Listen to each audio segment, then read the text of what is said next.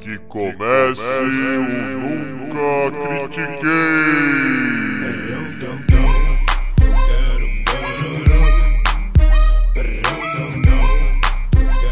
Boa noite, bom dia, boa tarde. Bem-vindo a mais um episódio do podcast esportivo embasado não jornalístico zoeiro Eu Nunca Critiquei. Eu sou Maurício, the host with the most, o seu Bob McAdoo desse episódio. E comigo, o meu Elton Brand de hoje é o Arthur Bind. E aí, Bind? Que excelente referência. Que excelente referência. A hora que veio o Bob McAdoo eu já sabia onde ia dar. E aí, Maurício, como estamos?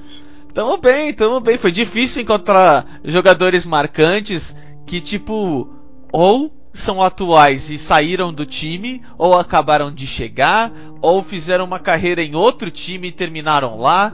Entendeu? É, é foi difícil, cara, foi difícil. foi difícil, foi difícil. Parabéns por essa por essa empreitada aí, mas a gente vai ter uma empreitada aqui nesse episódio de hoje, né? Sim, senhor, sim, senhor. Por que você não chama o nosso primeiro assunto? Então, galera, nosso primeiro assunto, a gente já vai começar com o pé na porta, porque a gente já tira isso da frente. Boa. E a gente vai gastar um bom tempo aqui, tá? Estejam preparados. O nosso primeiro assunto é futebol brasileiro, é o Flamengo, é a situação que estava demorando para acontecer e aconteceu que foram nove pessoas entre atletas de comissão. Né, Maurício? Se eu não estou enganado dos números, por favor me corrija. É, são, são, 17 joga é, são 17 casos, 11 jogadores e, mano, presidente, vice-presidente, técnico, o, o, os tops, 11 jogadores e o técnico estão com Covid no Flamengo. Então, nós temos 11 jogadores e o técnico. É... E o protocolo da Libertadores foi muito claro, né? O protocolo da Libertadores dizia: jogadores com Covid, eles entram em quarentena, comissão entra em quarentena e o jogo acontece com quem sobrar. O que, na minha visão, se eu sou adversário, essa competição por si só, a gente já discutiu aqui, não deveria ter começado, não deveria como acontecer. O Brasil não tem condições de participar. É, porque o Brasil não está com controle nenhum da pandemia. Toda essa questão a gente já trouxe aqui no podcast, não vamos repetir ela a fundo, mas o que a gente pode falar é assim: a narrativa disso está me incomodando muito, Maurício. A manchete ontem era Flamengo guerreiro com desfalques, com arranca vitória heróica fora de casa na Libertadores. Não, não, não. É Flamengo irresponsável, coloca atletas adversários em risco em partida que não deveria ter acontecido e é uma mancha na história da competição. E a vitória ela é secundária, ela é irrelevante. Irrelevante. Aí você, esse time volta para o Brasil agora e o discurso é: vamos procurar adiar o jogo contra o Palmeiras no domingo. Amigo, essa competição nem deveria estar acontecendo. Não tem tempo hábil para ser jogado ela do jeito que vocês estão querendo jogar. Honestamente, dá WO. Porque a questão é a seguinte: eu estou pensando em todo mundo que está fazendo de tudo dentro das suas casas, das suas famílias. Os atletas dos times menores, que talvez pegar um Covid para eles, talvez, talvez, uma Série B, por exemplo, signifique para o cara ele perder o emprego, o técnico não confia mais nele, porque não pode mais contar com ele, e ele pegar um e as situações elas se expandem. Mas porque é o Flamengo, se as estrelas do Flamengo você vai adiar o jogo, eles tinham que tomar WO. Se eles não têm condições de entrar em campo, eles teriam que tomar WO. Não, eu concordo plenamente contigo. O título deveria ser, que nem você falou, o título deveria ser. É, é, é, jogadores do Flamengo vencem a irresponsabilidade da sua direção. É, essa é a real. A direção do Flamengo foi a que mais procurou voltar ao futebol quando não deveria. A, a, a direção do Flamengo é, é a que está fazendo agora uma videoconferência para decidir se vai trazer torcedor no, no estádio. Por quê? Ah, nós vamos fazer videoconferência por causa do Covid. Mas torcedor no estádio, foda-se, não sou eu que vou estar tá lá. Eu quero dinheiro, só isso que eu quero. Então, tipo, na, na real, na real, Flamengo tem que tomar WO. O Flamengo foi irresponsável. Se você é irresponsável, você tem que tomar no seu cu. É simples assim, velho. Porra, senão é dois pesos, duas medidas. Aí, por exemplo, sei lá, aparece o Havaí com 11 jogadores é, com Covid e a CBF fala vai tomar no seu cu? Não pode, velho. Isso fica ruim. Porque o Flamengo é o time que tá, tipo, mandando e desmandando no calendário, no. Na, no. Nos protocolos, tipo, tudo. Tudo. O, o, o Flamengo é o único time que quer voltar. Tanto o Botafogo não gosta da ideia, o Vasco não gosta da ideia, o Fluminense não gosta da ideia. Os clubes estão falando, se não for para todo mundo, não vai ser para ninguém. Que isso pelo menos é um, é um é, é uma voz de força. Por mais que para mim deveria ser, mano, olha a situação, velho. Diminui o preço do pay-per-view, alguma coisa e, mano, foda-se. Dá um jeito, velho. Sabe, arruma. Fizeram um maior esquema pro ah, negócio do mandante, negócio do mandante para cobrar, para quebrar os contratos e agora tá ninguém faz nada. Sabe, tipo, não. É, é, o, que, é o que você falou. Fla, Flamengo foi irresponsável. Flamengo viu o dinheiro antes do, do processo, sabe? Antes dos protocolos, antes da situação. Só pensou no dinheiro, só pensou no final do ano. Então é isso. É, é, é exatamente isso. Tem que tomar WO. É simples assim. Tem que tomar WO, tomar multa, tomar tudo. Concordo, concordo porque você pega você pega o cenário e assim, de, de verdade, eu tô eu tô aqui pensando, então, vamos lá. O que, que aconteceu na NBA quando o Rudy Gobert, um jogador, um jogador, foi diagnosticado com Covid? A liga olhou e falou assim, ok, que o resultado do melhor dos cenários tenha aparecido 10 dias depois da infecção. Beleza? 10 dias depois da infecção, quantas pessoas ele teve contato? Ferrou. Para tudo, cancela a liga, suspende. O Campeonato Brasileiro deveria fazer a mesma matemática. São 11 jogadores, você conta 10 dias para trás, os times que o Flamengo enfrentou, os times que. Esses times que o Flamengo enfrentou vão enfrentar, acabou, parou. Parou. Parou. Até todo mundo testar de novo e fazer uma quarentena de pelo menos 20 dias. Parou, mano. E não, eles estão falando em só adiar o jogo domingo. Eles estão falando só. Você tá maluco? Você é completamente maluco. É, é, é um, a gente vive num, numa situação de negação completa dos fatos. E assim, olha isso. Que não deu WO, mas que obriga a jogar com quem tem para jogar. Olha o que aconteceu no Campeonato Paulista, no jogo do São Paulo. Você lembra? o time que eliminou o São Paulo no Campeonato Paulista estava com mais de 10 casos de Covid. Contratou os jogadores naquela semana para jogar e eliminou o São Paulo. Entendeu? Que faça-se isso, mas o, o, benefício do WO numa situação em que o campeonato deveria estar suspenso é absolutamente um retrato do, da, de como o nosso país é conduzido. É uma vergonha. É uma vergonha inacreditável. Essa questão dos presidentes fazerem reunião via videoconferência para definir se a torcida vai. A torcida no Brasil não tem condição de, nos estádios brasileiros, se aplicar protocolo de distanciamento. Não vai ser feito. Porque se a torcida tivesse essa consciência, nem protesto em porta de CT ela estaria fazendo que nem a torcida está fazendo em vários clubes aqui do Brasil. Não existe esse raciocínio dentro dela. E os clubes, no, nas arenas que tem um ou outro, que tem uma arena modernizada, uma arena da última Copa do Mundo, você consegue aplicar com qualidade os protocolos. Você precisa de gente para fazer a fiscalização. A gente tem visto nessas duas semanas de NFL franquias que têm recebido torcidas. Você assiste o jogo, é uma distribuição espacial gigantesca.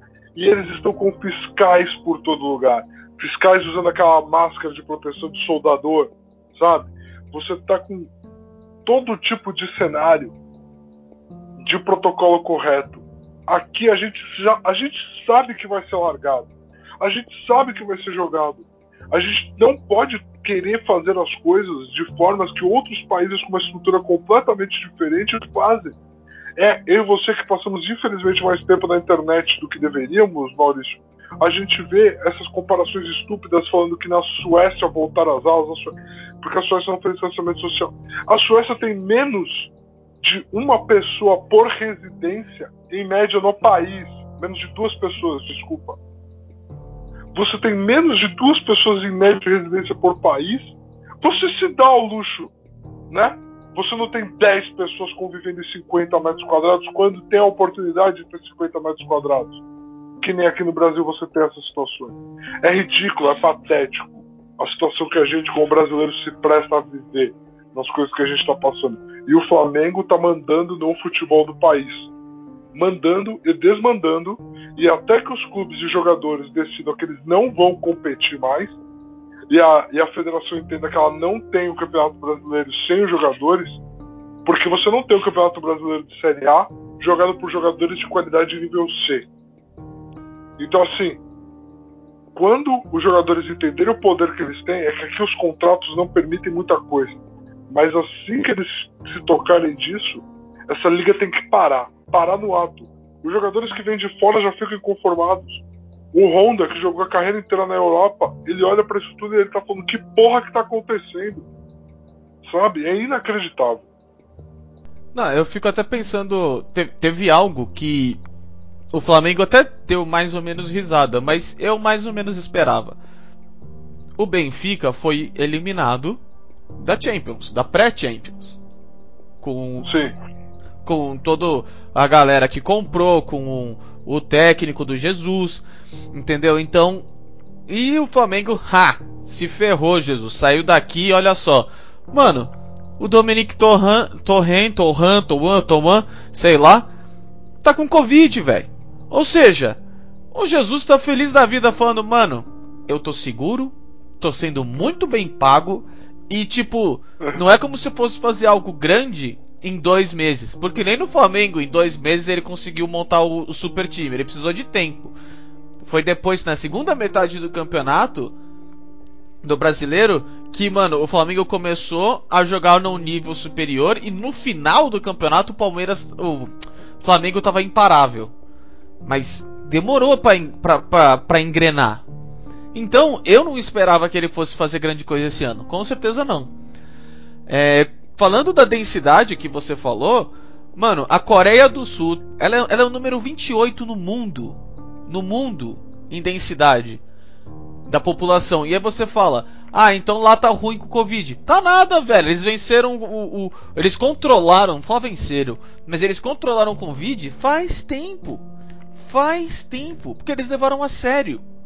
Aí tinha uma, uma parte da população que é de uma igreja, não sei que, que também tacou foda-se, botou culto, botou todo mundo junto.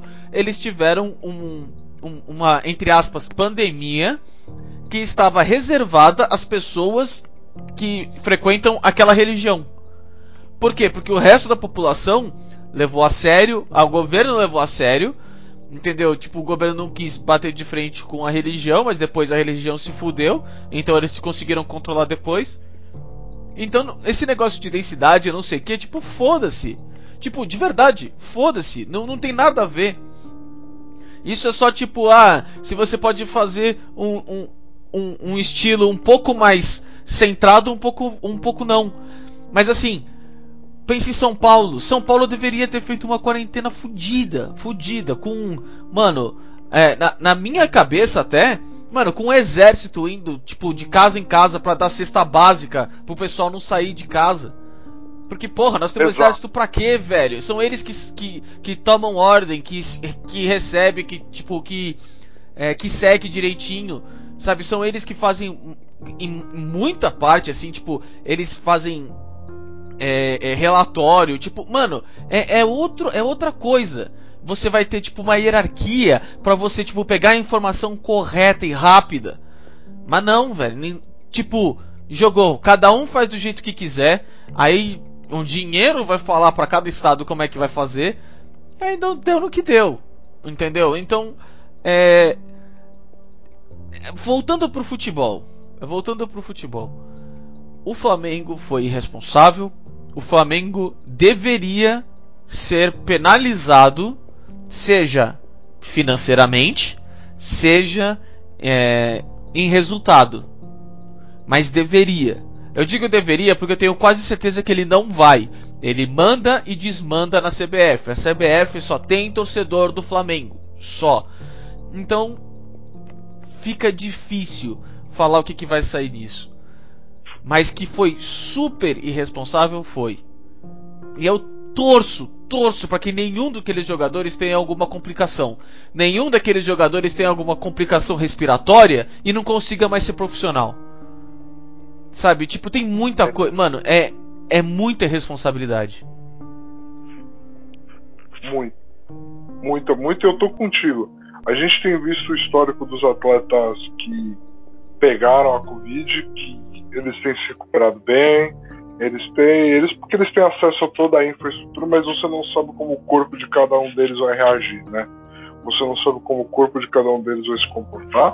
E honestamente, dado as características do, do, do, do brasileiro no momento, se a gente fizer uma média aí, com certeza alguns desses caras vão fazer uma, uma questão de quarentena, de isolamento, de cuidados pior do que os outros e com certeza vai ter efeitos mais duradouros e efeitos maiores do Covid sofridos pelo seu corpo. Então, assim, é, é muito complexo, é muito complicado, ao mesmo tempo que, assim, na teoria, as ações tomadas após todos os casos serem terem sido descobertos deveriam ser simples. E elas não estão sendo, elas estão sendo extremamente políticas, extremamente. É, como é que eu posso colocar isso? Elas têm um lado só, elas estão olhando para uma coisa só, que é o dinheiro, que é a questão financeira das coisas, e eu entendo, mas todo, todo lugar do mundo, a melhor decisão financeira foi a decisão que preservou todos os envolvidos. É uma matemática muito básica que a gente se recusa a fazer aqui nas nossas instituições, nas nossas organizações. A CBF ela é uma palhaçada por si só. Há décadas ela é um antro de corrupção e lixo humano e só se manifesta nesses momentos. A gente, como fã do esporte, a gente quer ver as organizações que conduzem o esporte que a gente ama fazer isso de uma forma decente, de uma forma correta, que permita que a gente se preocupe somente em aproveitar o esporte. E é muito difícil. No Brasil é muito difícil isso. No Brasil é quase impossível. É... Não, não, não tenho o que falar. É.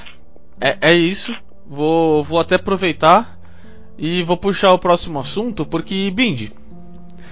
É, a, a, a, média, assim, o, o, Como é que é? O, o os dados para a gente utilizar nessa, nessas fórmulas aqui, ele é menor do que o normal. Mas na minha opinião, tratando-se de beisebol, é muito mais do que a gente tem em quase todos os outros esportes. Porque a temporada de beisebol esse ano tem, entre aspas, só 60 jogos. Já foi mais da metade da temporada. Então eu fui atrás de certos dados aqui para trazer para tirar a dúvida se alguém, se alguém alguma vez teve.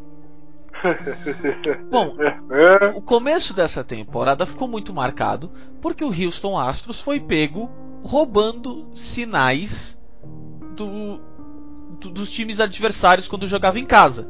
Era de uma maneira, é, é, utilizava-se vídeo e aí a informação que era passada para o rebatedor era de várias formas.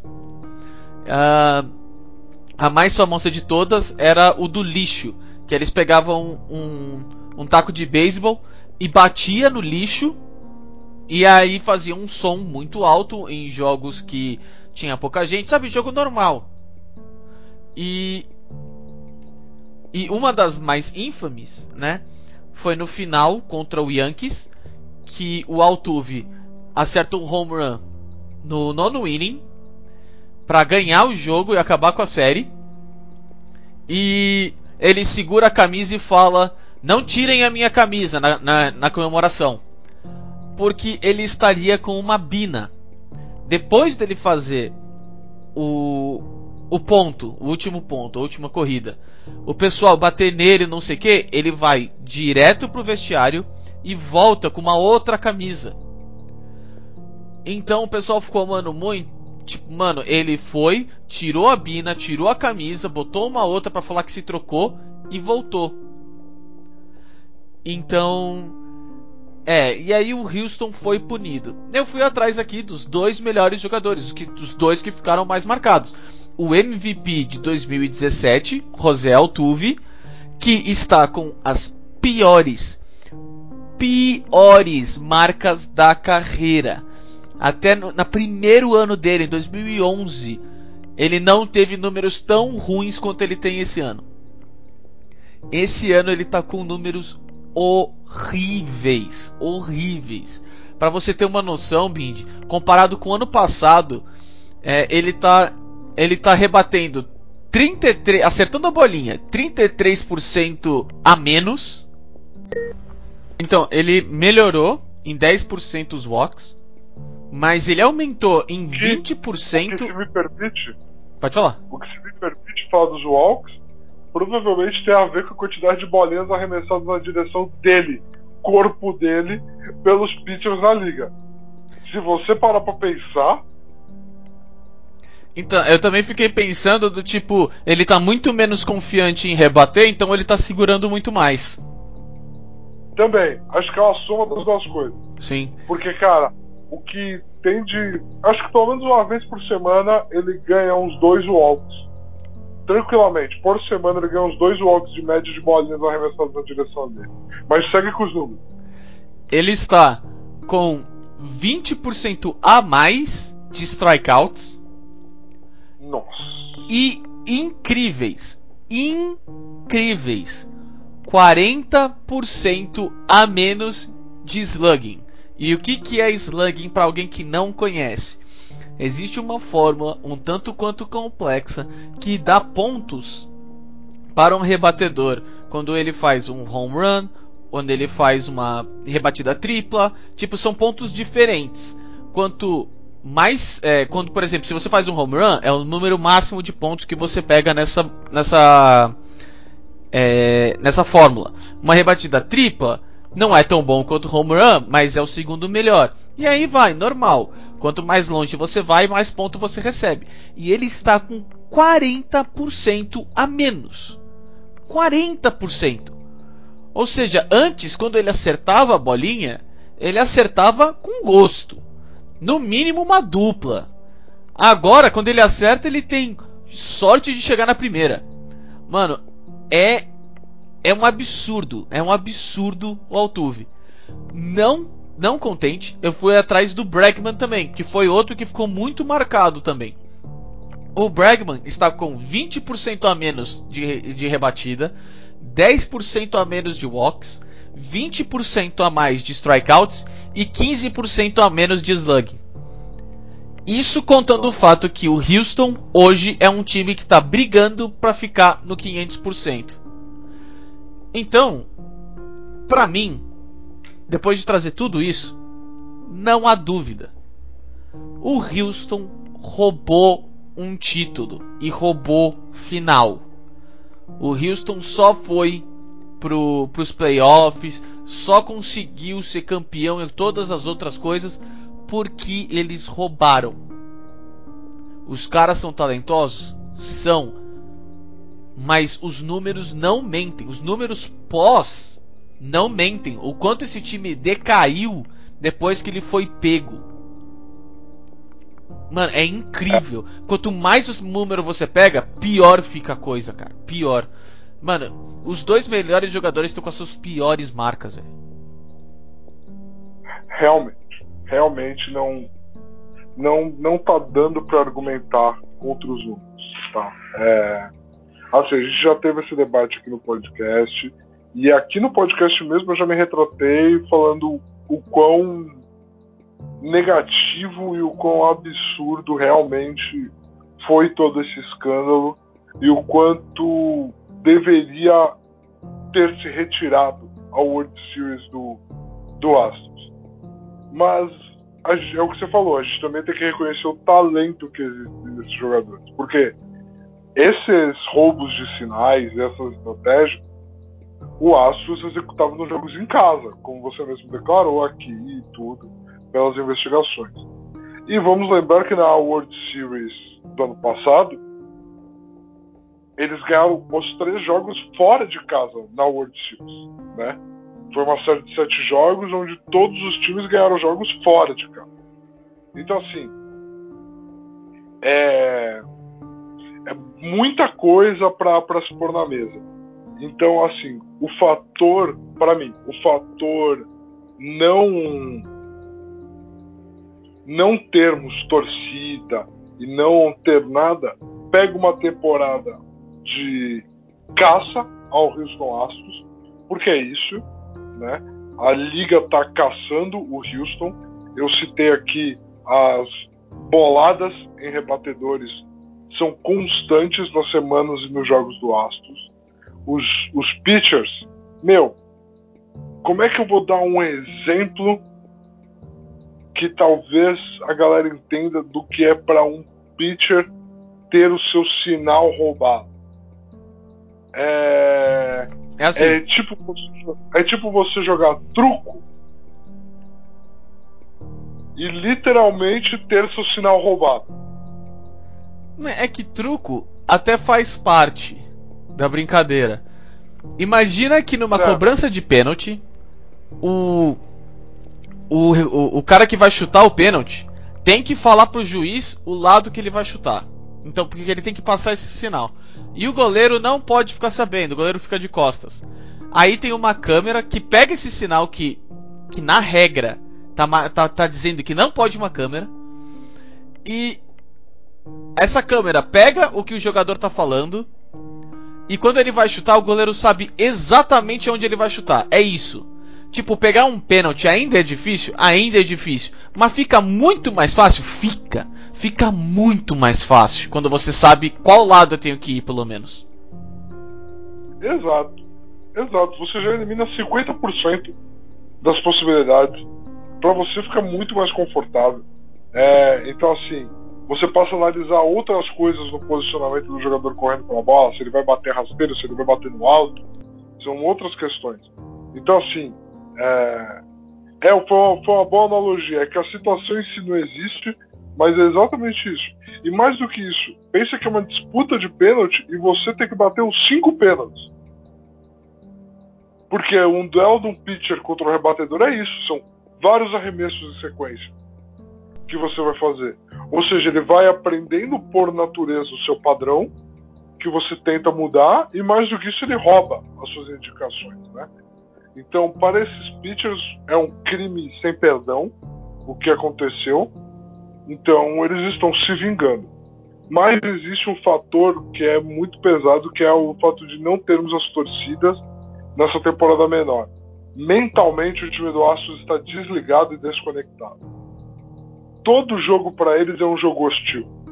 Os times vão até o estádio deles com o desejo de vingança e não existe uma torcida que iniba isso ou que dê apoio aos jogadores dentro de campo. E quando eles vão para fora de casa, além de ter que viajar, né, tá longe, tá tudo, não tem torcida, é, é, é só surra em cima de sua. Na minha visão, o Astros estar na faixa dos 500, que é uma temporada meio a meio, entre vitórias e derrotas, já é um mérito para os jogadores, já demonstra a qualidade deles. De verdade. Agora, o que está acontecendo com José Altuve é um jogador mentalmente encerrado, acabado. Eu não sei como José Altuve voltará a jogar beisebol de primeira prateleira como ele jogava. Eu não sei. Eu não vou tão longe a ponto de dizer que ele nunca foi esse jogador, ele só tirava proveito da situação. Mas eu acho que mentalmente ele já encerrou tanto o ciclo dele que essa vai ser a narrativa para o resto da vida dele. E ele não aparenta ser um cara que mentalmente está pronto para encarar tudo isso. É, eu, eu concordo contigo. É, eu também não. Eu, eu tenho quase certeza que ele era muito talentoso. Só que ele foi para níveis de MVP por causa disso, muito provavelmente. É, fica, fica algo que quando o Houston começou a temporada, ele começou muito mal, pior do que 500. Ele foi se recuperando jogando com os times que estão indo para um rebuild, que já estão em rebuild. Quando chega numa série, por exemplo, contra o Oakland, que é o primeiro da divisão, ele é, é, ele joga super mal. Super, normalmente ele perde todos os jogos. Mas quando joga contra um Arizona Diamondbacks da vida, eles estão bem, sabe? Eles ganham a série. Então virou um time, sabe, que ninguém se interessa, sabe? Super tranquilo. Então é algo que é algo que fica muito, sabe, muito muito na cara do tipo, olha, foi roubado foi muito roubado. Sabe, vocês eram o time que, em diferença de home runs, é, em at-bats e tipo, na, em todas as formas que o pessoal fazia, mano, o Houston era absurdamente o melhor. Tipo, era realmente um absurdo. Então, fica algo de tipo, mesmo se eles forem pros playoffs esse ano, é para perder. É, é para perder. É, é, do tipo, mano, vocês estão numa. É, numa divisão sabe? Em que ser 500 você consegue, graças provavelmente por causa da, da temporada pequena. Sabe? O diferencial deles é 7 esse ano, 7. Tipo, mano, é é, é, é ridículo, é ridículo, tipo, é sei ridículo. lá, pra mim é, é, é, ridículo, é ridículo, completamente ridículo, sabe, é foda. E é o que você falou, cara, o Altuve provavelmente, né, não, a gente não consegue falar que ele nunca foi, mas, cara, vendo do jeito que tá esse ano, cara, ó, é melhor não voltar. Porque se voltar ano que vem e continuar mal, pode ter certeza que, mano, todos os outros anos vão ser, tipo, jogados fora. Vamos, tipo, vai ser um jogador marcado. A melhor coisa para ele fazer é, é sumir. É sumir. É, vai, vai, pra ele vai ficar muito complicado.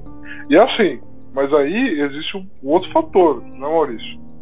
Se esse time do Astros consegue ir para os playoffs, para esses jogadores e para essa organização é uma conquista e é um tapa na cara da MLB, né? É tipo, vocês fizeram uma investigação, vocês nos acusaram de tudo isso, vocês nos rebaixaram de prateleira de tudo, merecidamente, não, não vou mudar isso, mas para eles eles vão falar assim: e agora a gente está nos playoffs, sem torcida, sem esconder, sem nada, sem claramente sem nada. E aí? Beleza, nosso rendimento não foi tanto, mas o rendimento de um monte de clube aí não foi tanto porque a temporada era pequena. E eles vão ter sempre isso em favor deles. Então, assim, talvez para Houston, essa temporada, do jeito que ela foi, ela tenha sido uma bênção, porque se ela permitir nessa janela que esse time vá para os playoffs, a organização dá um respiro. Ela dá um respiro de integridade, ela consegue fazer uma coisa. Né, é antiético num nível absurdo, mas é o com que a gente está lidando. Para ela, para ela em si, ela vai olhar e vai falar: ok, eu tenho essa narrativa que eu posso construir ela desse jeito. Quem quiser acreditar, acredita. Quem não quiser, não acredita.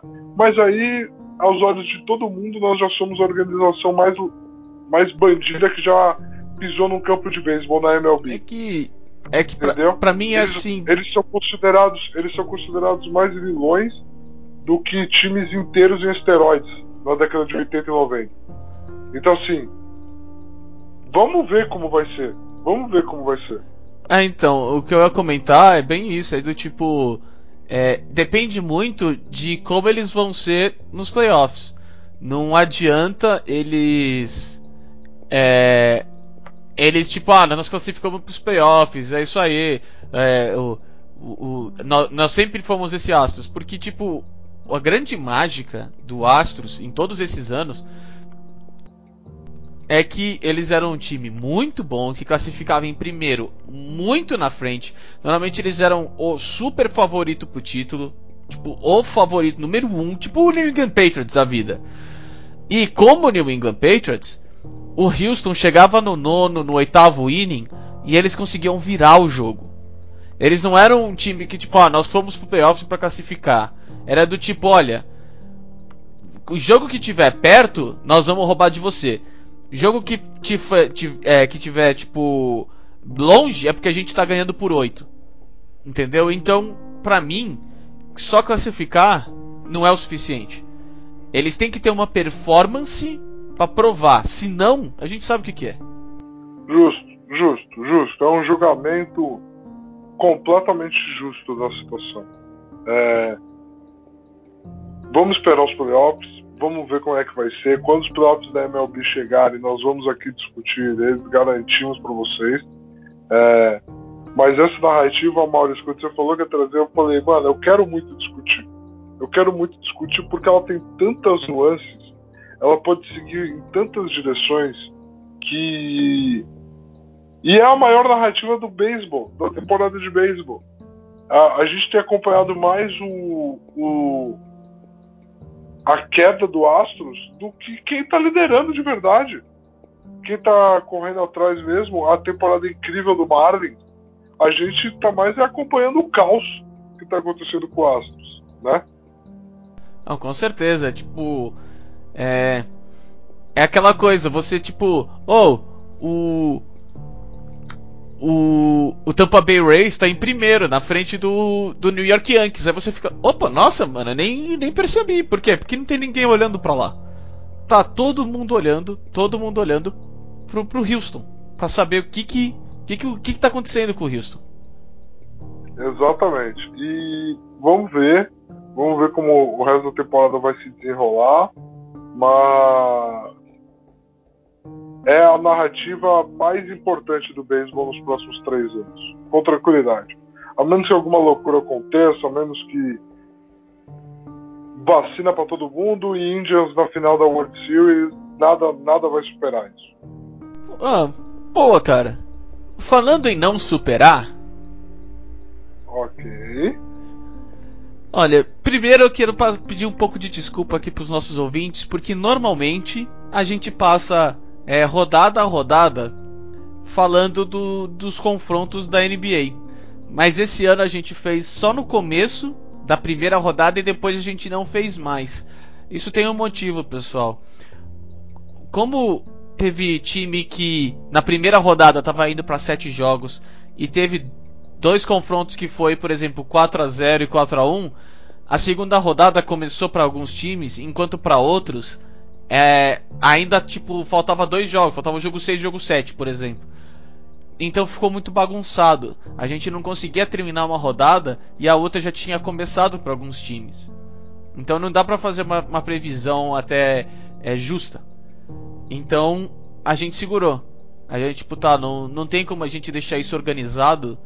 Então vamos, vamos ver se vai casar ou deixar pra final, que é o que vai acontecer.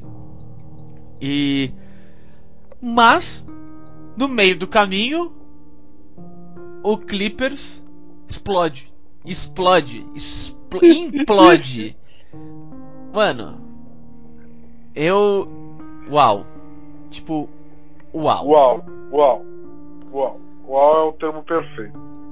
Uau é o termo perfeito.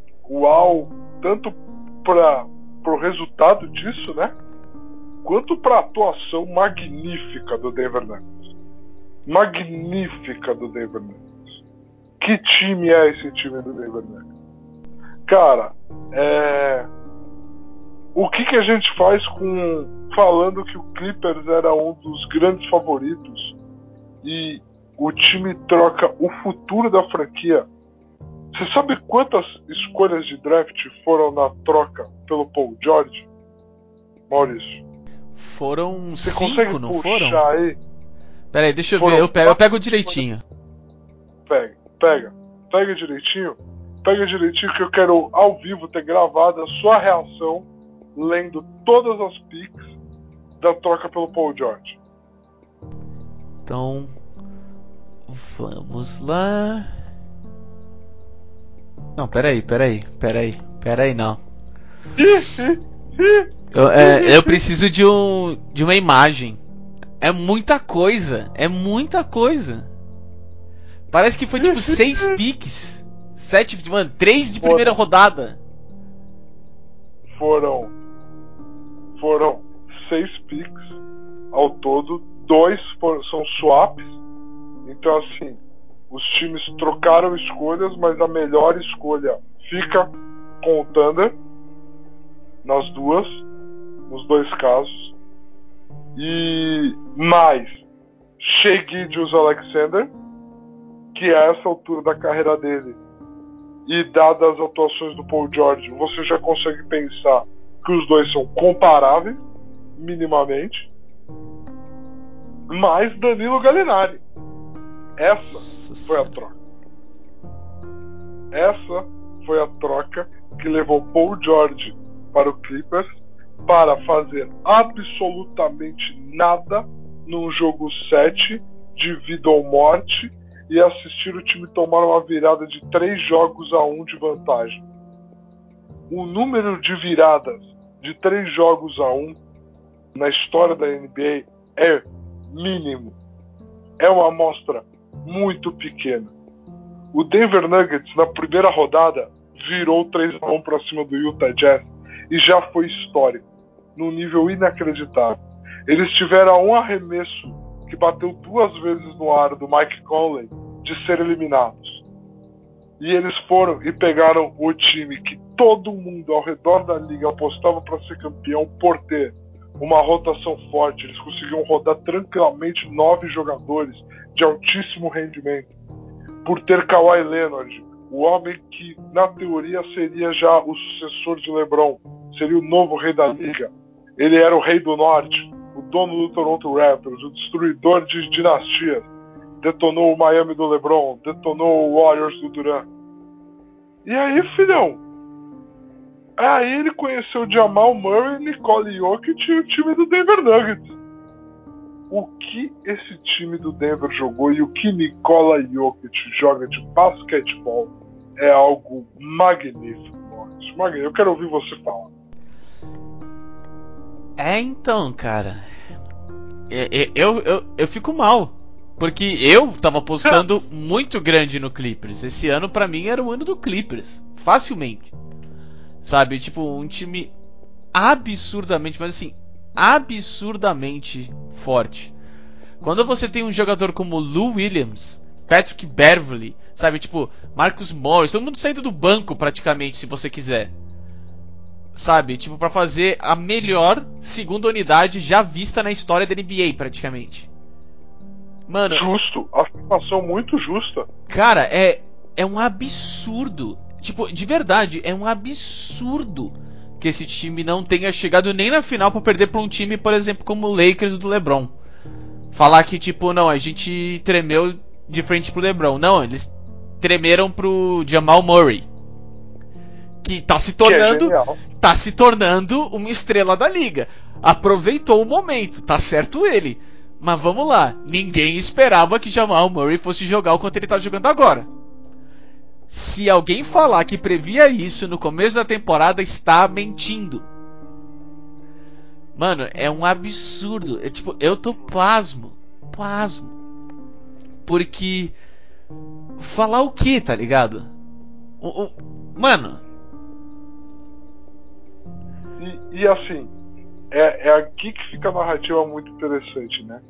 O que que essa série de virada de sete jogos conta mais sobre esse time do Clippers que, para todos os efeitos, para todos os efeitos, a gente pode declarar assim, por mais duro que sejam essas palavras, é um time de mercenários, né?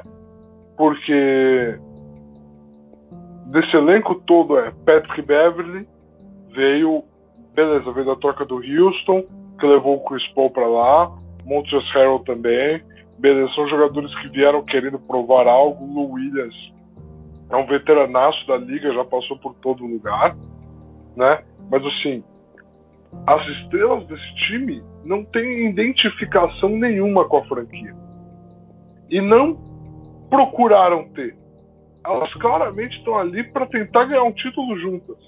A camisa que eles estão usando é indiferente. Você fica com essa sensação assistindo, né? Por mais que o, o Paul George ame ser de Los Angeles, ame ser da Califórnia, não tem essa identificação. Não tem isso com o Clippers. Saca? É, é, é muito complicado ver esse time assim. E aí você corta pro Denver. Mas eu vou te jogar uma estatística aqui do Denver, tá? Bora, manda o aí. O Denver nos últimos três anos, o Denver, duas temporadas atrás, ficou fora dos playoffs. Ficou fora dos playoffs, ficando em nono. Ficou fora dos playoffs, precisando ganhar nove de nove jogos para disputar o último jogo da temporada ser uma vaga direta contra o Minnesota Timberwolves. E ele ganhou 9 de 9. Foi jogar contra o Minnesota Timberwolves de Jimmy Butler, quem ganhava passava. E fora de casa, levou o jogo para prorrogação. E, e não se classificou. No ano seguinte, Denver vai para os playoffs e elimina o Spurs de Greg Popovich em sete jogos. Denver pega na segunda rodada um Portland Trail Blazers com Damian Lillard que tinha eliminado de forma histórica o Thunder de, do mesmo Paul George e de Russell Westbrook e leva a série adivinha para onde, Maurício? Para sete jogos. Também. Denver vem para esses playoffs e pega Utah e vira uma série 3 a 1 em sete jogos.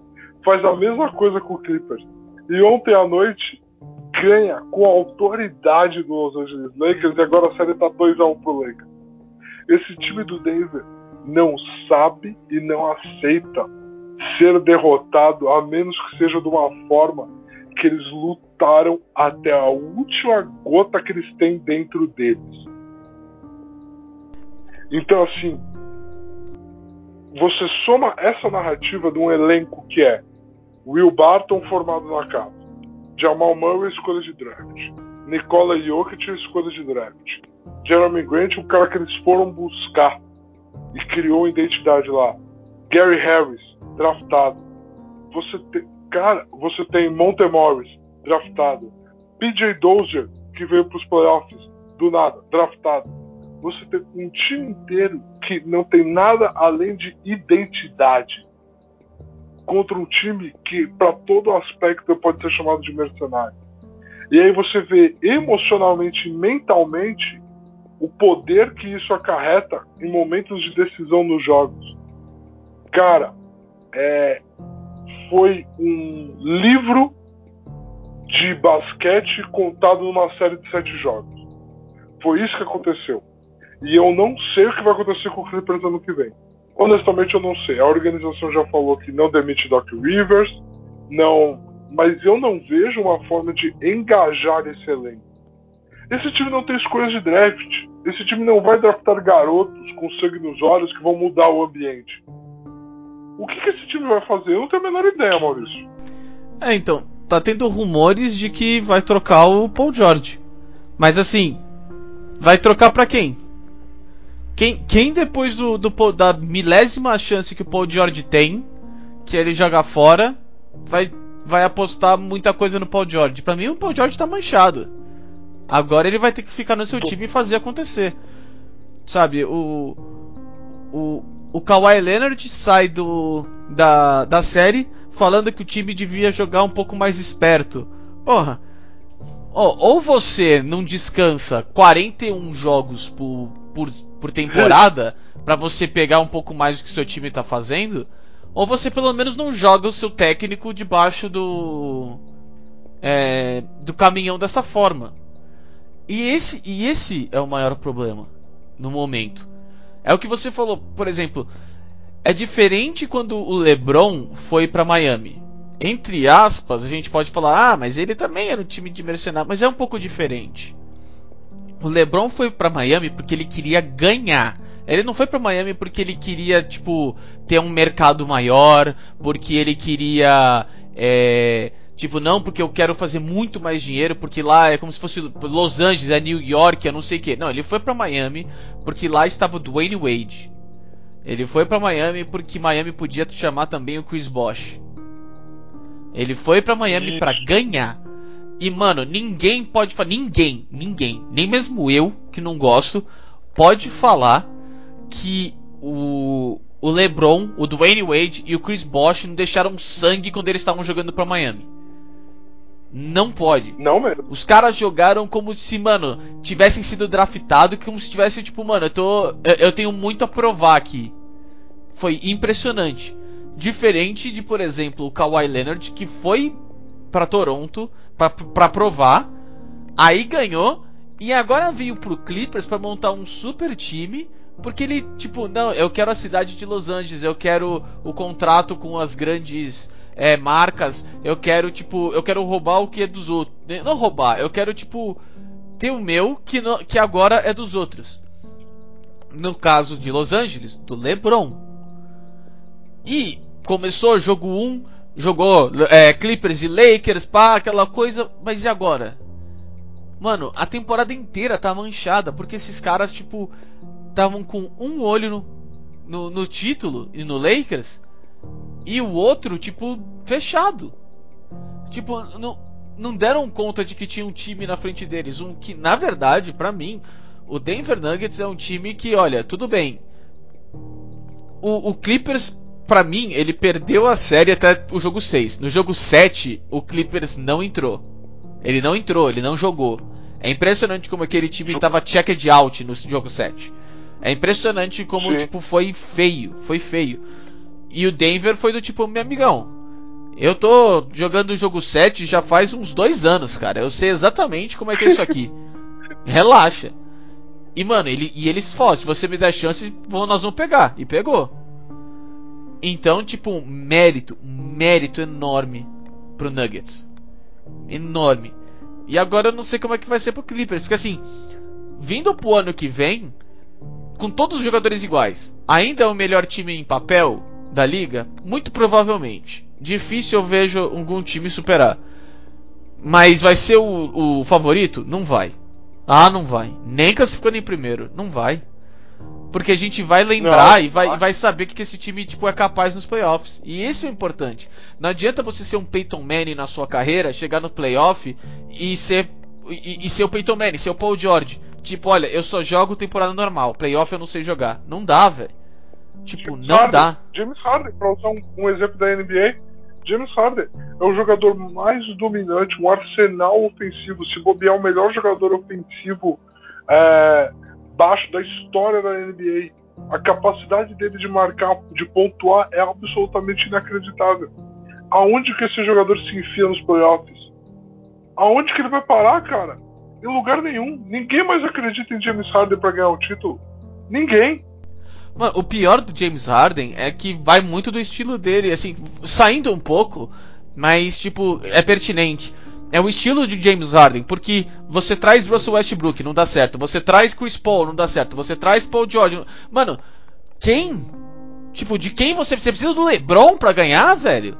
Porque, porra, é. eu ganho com o LeBron. Tá ligado? Eu fico sentado no banco com zero minutos igual o J.R. Smith? Fico, mas ganho. Entendeu? Porque o LeBron tem esse poder, cara. É foda, mano. É tipo.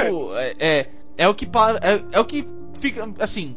É o que fica com o Paul George no, no time. Entendeu? É do tipo, olha. Como ganhar com o Paul George? Esse é o maior problema que tem o Clippers agora. Porque eles pensam em trocar, na minha opinião, eles não vão conseguir é, o, um, é, cash suficiente de volta pro Paul George. Eles vão trocar por peanuts, sabe? Vai ser por besteira, vai ser banana. Então, tipo, seria melhor manter o Paul George. Mas como é que você ganha com o Paul George? Você não ganha, cara. Você não ganha. Então, tipo. É foda. O pior é que no jogo 7 não dá nem pra falar que o Paul George machucou o time. O Kawhi não, não jogou porra nenhuma. Então, o Lou Williams não conseguiu carregar o time nas costas. É foda, velho. Tipo, foi, foi absurdo. O Kawhi e o Paul George juntos no segundo tempo daquele jogo 7 tiveram quatro cestas. Cara, duas superestrelas Quatro com quatro cestas no segundo tempo não dá. Não dá. São 24 jogo minutos, não dá. de um jogo 7. É absolutamente inadmissível. É absolutamente inadmissível. Inadmissível. E esse time não tem Marcos Morris pro ano que vem, porque ele é free agent e ele vai receber uma bala. É, esse time vai ter que renovar com o Montrezl Harrell, que se provou um jogador extremamente abusável na defesa. O que o Nikola Jokic fez com ele?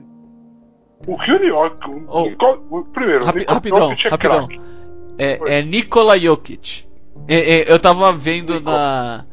Tipo, agora que ele tá ficando cada vez mais famoso, o pessoal perguntou: Ah, por que, que o seu nome é diferente do, do outro Nikola que tem no, na NBA? Aí ele falou: Não é diferente, vocês falam errado desde que eu vim. Eu, tipo, cansei de acertar. É Nikola. Aí eu, tipo, ok. Chorei, chorei de dar risada. Mas só pra, tipo, é Nikola Jokic. Não, e foi muito bom você ter falado isso, você falou cada vez mais famoso. Eu vou te explicar o cada vez mais famoso do Jokic. Eu passei 15 minutos do meu dia lendo um artigo do New York Times sobre como os movimentos dos braços do Jokic vêm de uma base de polo aquático, que é um dos esportes maiores da Sérvia, país do Jokic. É. que ele pratica. O, o, ca- o cara desde entrou. O cara entrou no, na prateleira de. Vão falar qualquer coisa de você. Pode ser merda, pode ser que você come é, um queijo quente com um queijo Guda. Foda-se. Mas vamos escrever uma matéria sobre você porque merece falar de você. Vende. Foi maravilhoso, cara. E a matéria é muito boa, a matéria é muito boa. Mas assim, é isso. E assim, o Jamal Murray tá tomando o mundo de assalto. Eu sou um fã do Jamal Murray há um bom tempo. Há um bom tempo. Ele é aquele jogador que na temporada regular ele é irregular, é o que a galera mais questiona nele, né? Ele não tem essa coisa de ter nossa, o Jamal Murray fez um mês aí na NBA que ele meteu 40 pontos em três jogos. Não, ele não é esse jogador. Mas ele é esse jogador que não importa na frente de quem ele tenha que bater bola e subir para o arremesso. Ele vai bater bola, ele vai criar o arremesso dele e ela vai cair no jogo grande. Ele é brilhante, eu sou muito fã do Jamal, entendeu? Mas morando no Brasil você não consegue uma camiseta do Jamal daquele jeito, né? Como é que você vai conseguir a camiseta de um cara que chama Jamal Murray, joga no Denver Nuggets e é canadense? É difícil. É difícil, convenhamos. Mas assim, é... eu tô muito feliz com o time que tá agora na final da NBA. Pela NBA, pelo esporte, pela narrativa do esporte que eu amo. Como alguém que tá torcendo pro papai LeBron, eu tô puto de ter que enfrentar esses porra. Porque eles não morrem nunca, né? Inacreditável. Ontem foi uma sofrência assistir o jogo. Mas vamos ver o que vai acontecer, porque as narrativas da NBA estão muito boas. A gente tem do lado leste o Yannis caindo pelo meio do caminho, né? Ele se machucou, mas o que o Hit fez com ele foi inacreditável. E o que o Hit está fazendo é um outro time em relação à temporada regular, mas é um time que a gente aqui nesse podcast comentou, né? Agora há muito tempo, devido às circunstâncias da temporada da NBA, foi ano passado, mas ano passado a gente botou ele aqui, ó. Top 4 favoritos do leste. Miami Heat com tranquilidade. Entendeu? E tá na final da NBA. E da final da, do leste. E Maurício, dado interessante para você, não sei se você tem esse. Essa é a primeira final da história da Conferência Leste que não tem ou o número 1 um, ou o número 2. Caralho, não, não sabia. Não sabia. Essa é a primeira. Temos o número 3 contra o número 5. Nunca na história da Conferência Leste, ou o número 1 um, ou o número 2 não chegou na final. Impressionante o como o Leste é uma. Sempre tradicionalmente na NBA, é uma conferência onde você cria uma dominância de poucos times mesmo. Você tem um playoff menos maluco que nem no Oeste. Olha, eu acho que a gente devia fazer uma bolha pros playoffs do, do leste sempre, todo ano. É, porque fica mais divertido. E, mano, você falou do Miami? É, é simples, simples. É, é, isso é desmerecer os outros, mas eu não ligo. Jimmy Buckets. Pra mim, mano, o cara. Esse é o foda, velho. Ele é alguém que merece um anel faz tempo pra caralho, velho. Porque, porra, todo ano ele, ele, ele pega um time pior e faz os caras jogar melhor. Aí ele vai pra um time pra ganhar o- um título lá no Timberwolves. Ele olha a molecada e fala: Mano, esse time aqui não vai pra lugar nenhum. Eu quero sair daqui agora. Ele podia ter muito bem E ficado lá e tranquilo, mano, pegar dinheiro e se aposentar. Ele, não, velho, eu quero ser campeão, vou sair daqui agora, velho. Mano, você é foda. Não, ele vai pro Filadélfia, ele vai pro Filadélfia e ele fica a ele fica ao arremesso mais histórico da história dos arremessos históricos de jogo 7 de de estar na final do leste para enfrentar o, o Milwaukee Bucks. Porque essa é a verdade. Aquele arremesso do Kawhi Leonard que a bola quica um milhão de vezes no aro, no estouro do cronômetro cai, o jogo estava empatado fora de casa, jogo 7. É que caiu a bola das bolas. da- É inacreditável aquele arremesso. Eu assisto tranquilamente cinco vezes no ano. Entendeu? Porque não existe, cara. Não existe aquilo. Aí ele pega, ele olha pra franquia, ele olha pra direção que a franquia tá indo, o time que tá montando.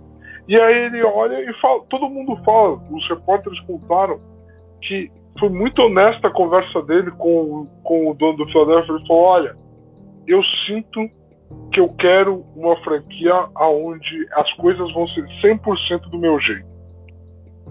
O time vai ser meu. E vai funcionar com uma mentalidade minha. É, eu, eu não digo nem que, tipo. meu time- e- Eu não digo nem. não, e, e esse meu time é o Miami. Não, ele falou, e esse meu time é o Miami. Eu fiz a conversa com. Ele foi muito franco com, com, com o Philadelphia. Ele falou: Eu fiz minha entrevista com o Pat Riley, eu quero ir pra lá, vamos trabalhar um jeito. E ele sai de Filadélfia e, tipo, ele deixa a Filadélfia com uma boa troca. Porque ele poderia ter saído só saído, né? Mas não, é uma boa troca. É uma troca que, tipo, o Philadelphia não sai de mãos abanando pelo Jimmy Butler. Então, assim, um cara com uma ética profissional inacreditável. E, e tá se apresentando em quadra com esse time do Miami Heat e ele. Não, eu entendo. É que assim. a- a- na minha cabeça não fica nem muito do tipo um time meu. Mas fica tipo um time que tem a minha cabeça. Um time que, tipo, pensa basquete como eu. Entendeu? Sabe que nem o, o Kobe Bryant, quando montava os times, ele tipo. Mano, se você não, não leva o, o jogo a sério do, do jeito que eu, que eu levo, mano, eu vou fazer você querer sair daqui. Porque no caso o Kobe não ia sair de Los Angeles. Mas o, o, o Jimmy Butler, no caso, foi muito do tipo, é, é, de- desse tipo.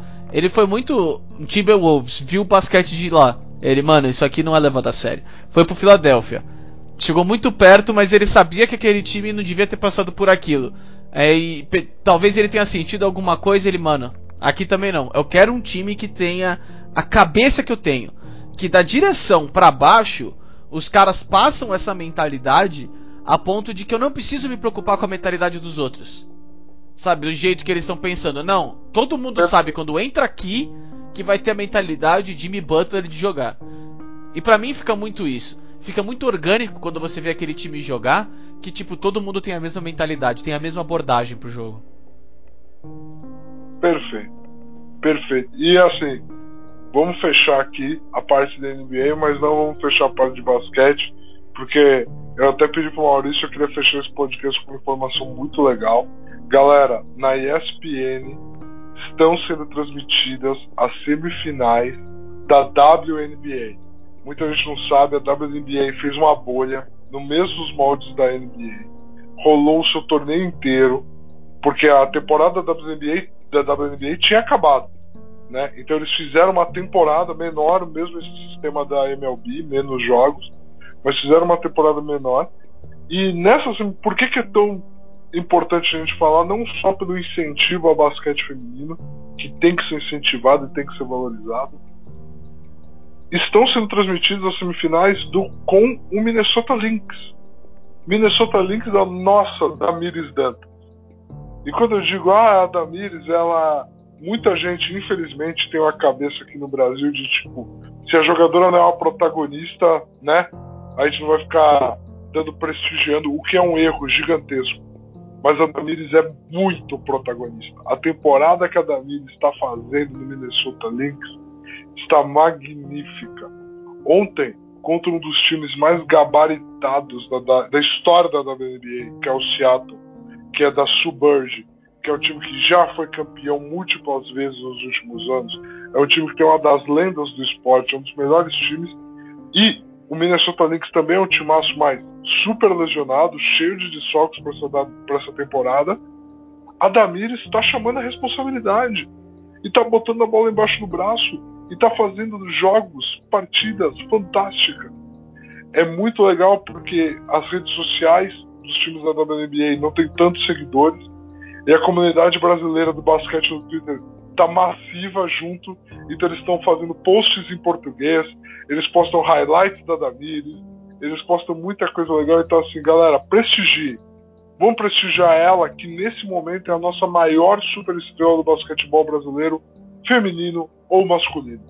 Vamos prestigiar a Damires, vamos dar essa audiência para que a gente consiga perpetuar a WNBA dentro das grades dos esportes para a gente ter ela aqui no nosso dia a dia, para eventualmente a gente ter uma LBF, uma Liga de Basquete Feminina do, do Brasil, é, forte na televisão também.